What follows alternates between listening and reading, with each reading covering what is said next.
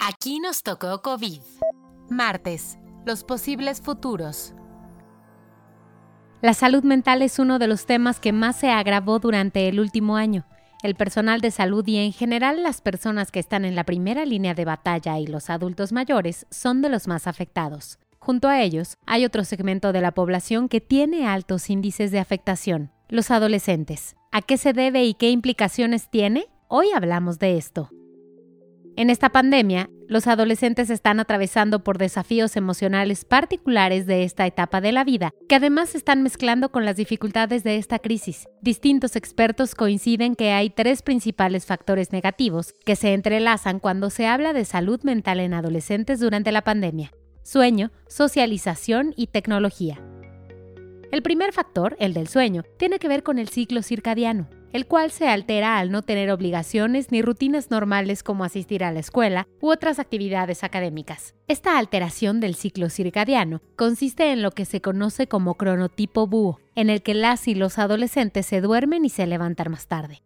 Esto no es sano, ya que el ciclo de descanso de los humanos está ligado a la luz solar, lo cual también tiene relación con la temperatura del entorno y el ruido. Este factor del sueño se liga con otro, el de la tecnología. Actualmente los estímulos luminosos que emiten las pantallas alteran nuestro ciclo de sueño, lo que se une con ir más tarde a la cama como se dijo antes. La tecnología también implica un mayor uso del smartphone y otros gadgets que generalmente son usados como ocio por los adolescentes. Y aquí hablaremos de una primera alteración mental, ya que la mayoría de lo que se consume en Internet a través de estos dispositivos son productos como las redes sociales, las cuales provocan en el adolescente sentimientos de compulsión, ansiedad y distintas alteraciones de la autopercepción.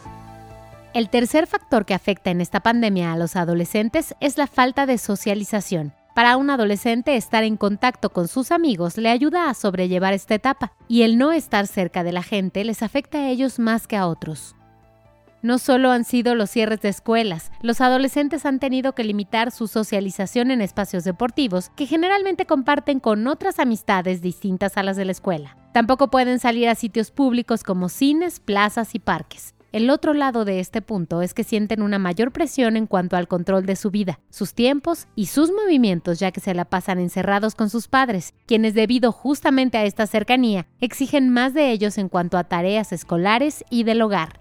Esta sensación de pérdida de autonomía propicia en los adolescentes sentimientos de frustración. La relación con los padres que ya mencionamos no es mera anécdota, se sabe que da forma en cómo los adolescentes se relacionan con la autoridad.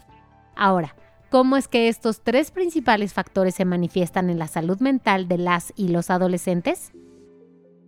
Ya se habló de la ansiedad, la frustración y la compulsión, pero también hay sentimientos de soledad, y todo ello puede devenir en depresión, trastornos de personalidad, baja autoestima, ansiedad generalizada, trastornos de la alimentación, autolesiones y deseos de suicidio. Más allá de la cuestión psicoemocional, que desde luego es muy grave, algunas de estas alteraciones de pandemia pueden ser somatizadas por los adolescentes. Hernando Pérez, neurólogo especialista en sueño del Centro de Neurología Avanzada, que está en España, dijo lo siguiente en un artículo del periódico El País. Estamos viendo un importante aumento de cefaleas tensionales, migrañas, mareos, bruxismo, fracturas dentales e insomnio.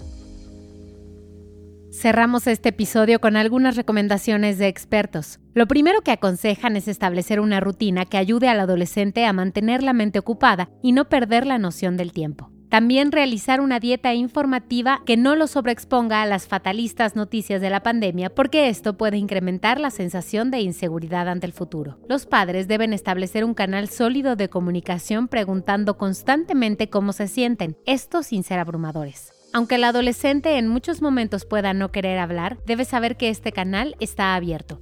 En cuanto al sueño, los expertos recomiendan evitar el uso de las pantallas al menos media hora antes de ir a la cama. Tampoco es ideal beber estimulantes como la cafeína o los líquidos muy azucarados a pocas horas de que comience la noche. Y las recomendaciones de siempre, dormir entre 8 y 10 horas e ir temprano a la cama con las luces completamente apagadas.